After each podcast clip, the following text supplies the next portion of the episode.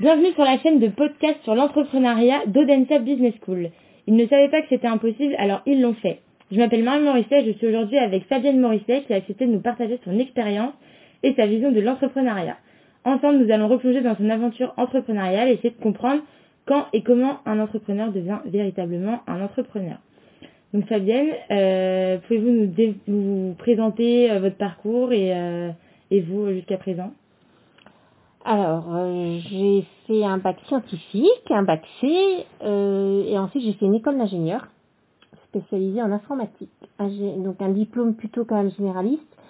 J'ai travaillé 15 ans chez AXA, où j'ai eu des métiers, différents métiers, euh, toujours liés à l'informatique, et assez vite je me suis orientée vers des services, des, des postes de manager de, de services clientèle, on va dire, euh, dans les assurances. Ok, donc a priori rien à voir avec l'entrepreneuriat euh, de Rien du tout. rien à voir. Rien à voir. Et donc justement, si on revient sur aujourd'hui, donc vous êtes propriétaire du Spa 5 Monde à Nantes. Hum. Si on revient sur cette aventure, qu'est-ce qui a fait que vous vous êtes dit c'est ça que je veux faire et que je vais aller au bout de ce projet? Alors, c'est une rencontre. Euh, alors, avant la rencontre, il y a quand même la, déc- la décision de nous euh, de changer d'environnement professionnel. Euh, 15 ans dans un grand groupe, c'est bien, mais euh, l'envie de faire autre chose et travailler pour soi. Et ensuite, c'est une rencontre avec le fondateur de la marque 5 Monde, il y a 16 ans, Jean-Louis Poiroux. Euh, à l'époque, 5 Monde euh, était tout petit, donc euh, j'ai eu l'impression de partir à l'aventure avec lui. Et on s'est dit, voilà, c'est l'esprit euh, l'esprit start-up et on a été les premiers à signer avec lui pour un spa en province. Ok, génial. Et du coup, euh, justement, si on reprend chronologiquement les expériences d'entrepreneur que vous avez eues, euh, on va essayer d'identifier les événements clés qui ont fait de vous aujourd'hui cet entrepreneur. Donc là, on parle avant la création. Est-ce que vous avez toujours su que vous finiriez par être entrepreneur? Est-ce que vous diriez que c'est plutôt une vocation ou quelque chose qui est venu avec le temps? Non, c'est quelque chose qui est venu avec le temps. Donc pour vous, c'est pas quelque chose... Quelqu'un qui ne pense pas être entrepreneur dès le plus jeune âge, c'est pas un, un frein, quoi. Non, mais je pense que c'est une. En fait, c'est des opportunités de la vie professionnelle et des rencontres qui fait que, qui fait que, qui font qu'on devient, euh, on devient entrepreneur, même s'il faut certaines prédispositions, on va dire. Ok. Et euh, pendant le projet de justement euh, création, quand c'était pas encore fait, que c'était pas encore ouvert, que ça restait qu'un projet, euh, à votre avis, qui vous considérez comme entrepreneur à part entière? Par exemple, votre famille, vos amis, que parents. Vos parents? Toujours, toujours mon et surtout mon papa. Ok. Donc avant même que ça soit créé, c'était Oui. pas un problème pour qu'ils vous euh, Non, qualifient d'entrepreneuse, quoi. non. Ok. Et euh, est-ce que vous aurez un exemple, par exemple, d'un moment négatif euh, dans cette aventure entrepreneuriale, euh, un moment où vous êtes posé une, la question d'arrêter peut-être ou de tout abandonner, quelque chose de négatif? S'il n'y en a pas, tant mieux. Hein. Euh, non, parce que depuis depuis 15 ans, depuis 16 ans, euh, pas grand chose de négatif. Euh, en fait, euh, euh, alors c'est marrant parce que quand on est salarié, on imagine que être son propre chef c'est génial, et quand on est son propre chef, on se dit ah quand on était salarié c'est pas mal. Donc en fait, il n'y a jamais euh, tout dans le même monde et hum, ce sont pas les mêmes soucis, mais je suis euh, non, je reviendrai pas salarié, ça c'est clair. Euh, par contre, c'est un combat tous les matins. Hmm, Faut se lever tous les matins et euh, faut que ça marche tous les matins. hmm. Mais ok, donc à part ça, il n'y avait pas, il n'y a pas eu de moment de gros doute dans la création. euh, Bah, le seul doute qu'on a eu, c'est quand on a ouvert, on s'est dit est-ce que la clientèle va, Ouais, va être là. va être là. hmm. Voilà. Puis au final, oui, puisque Et au coup, final, oui. toujours ouvert. Voilà. Et donc pour vous, si on parle purement euh, de qualité et traits de caractère, qu'est-ce qui, quels sont les requis pour être entrepreneur? Est-ce que vous avez des, des exemples de qualité euh, Bah, il faut oser. Ouais. Il faut oser, jamais avoir peur, jamais avoir peur d'être ridicule déjà. Euh, il faut oser, euh, il faut savoir se poser aussi. Euh, et puis euh, c'est un doux équilibre entre euh, se précipiter et réfléchir. Ouais. Donc a une question d'équilibre aussi. oui, Et pas de exactement. précipitation. Euh, non, on peut avoir des précipitations et des moments spontanés, mais il faut quand même euh, savoir analyser euh, les choses. Ok. Et est-ce que justement euh, le fait d'être véritablement entrepreneur aujourd'hui, Mhm. est-ce que ça a changé la vision que vous aviez du métier ou est-ce que c'est euh, ce à quoi vous attendiez? Alors, en toute honnêteté, je savais pas à quoi m'attendre. Hmm.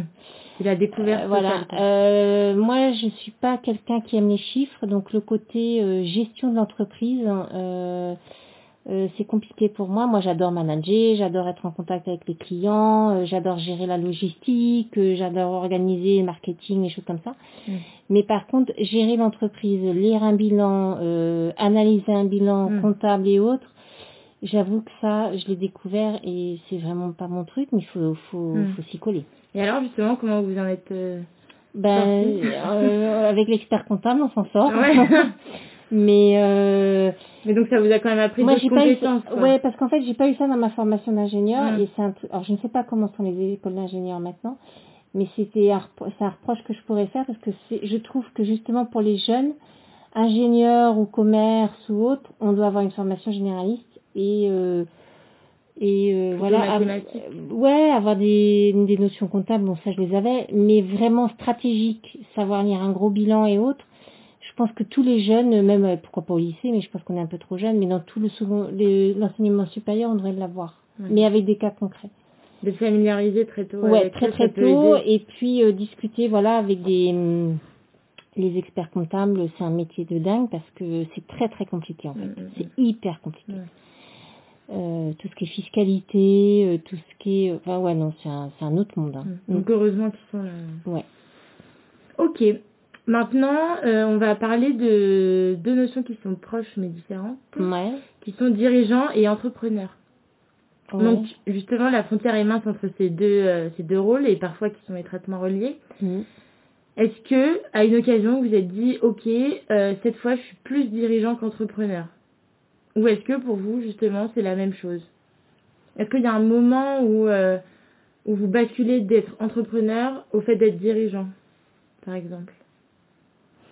Alors en fait, un entrepreneur, on va chercher les choses. On, on peut être, alors, euh, ouais, on peut être l'un sans l'autre quand même. Mhm. Euh, on peut être un très bon dirigeant sans être entrepreneur, ça c'est clair. Ok, mais par contre, euh, Euh, pour être entrepreneur, faut être un peu dirigeant ouais, quand voilà, même. Ouais, Donc ouais. ça va dans un sens. quand même. Ouais, je trouve. Et vous pensez pas que justement une fois que la création de l'entreprise elle est faite, que, Mhm. que la clientèle est là, que les Mhm. chiffres sont là, Mm. on prend plutôt ce rôle de dirigeant, que Dirigeant. d'entrepreneur. Alors il faut être dirigeant, mais par contre, il faut continuer à être entrepreneur parce que la clientèle, elle est peut-être là pendant un an, deux ans, mais après, il faut tenir. Donc, il faut toujours se remettre en question. Et le côté entrepreneurial, est-ce qu'on fait, on ouvre un deuxième, par exemple, nous on s'est posé la question, est-ce qu'on en ouvre un deuxième? Mm. Est-ce qu'on s'agrandit à Nantes? Est-ce qu'on va à Rennes? Est-ce qu'on va à La Baule? Est-ce qu'on part avec une autre marque Euh, Voilà. Donc, euh, ce Mhm. côté entrepreneurial, euh, créatif, euh, faut toujours l'avoir. Ouais. Toujours Ouais. être à l'affût des Ouais. opportunités, regarder ce qui se Voilà. passe, etc. Mm. Ok. Et, euh, et est-ce que euh, est-ce qu'on peut perdre son identité d'entrepreneur, par exemple? Est-ce qu'à un moment, vous pensez que Ah bah oui, si dire, on euh, s'assoit sur euh, la facilité ou si on se dit bah voilà ça ça vivote tout seul et tout ça, on peut perdre, mais euh, c'est pas bon je pense. Et qu'est-ce que vous diriez à quelqu'un qui veut se lancer, euh, un jeune étudiant par exemple, qui aura un projet de mais qui, qui se lance Eh ben d'y aller, D'y aller. mais savoir s'entourer. Pour Bien- vous, la chose à bien, bien retenir, c'est de s'entourer. euh. Oui, euh, mais surtout euh, y aller quoi, parce que faut jamais, euh, faut pas renoncer et euh, il faut aller au bout des choses, que sinon après on regrette de pas avoir fait les choses. Mais savoir s'entourer. Ok. Bon, c'est la fin de cette interview. Merci beaucoup, Fabienne. Merci, Marion. Au revoir. Au revoir.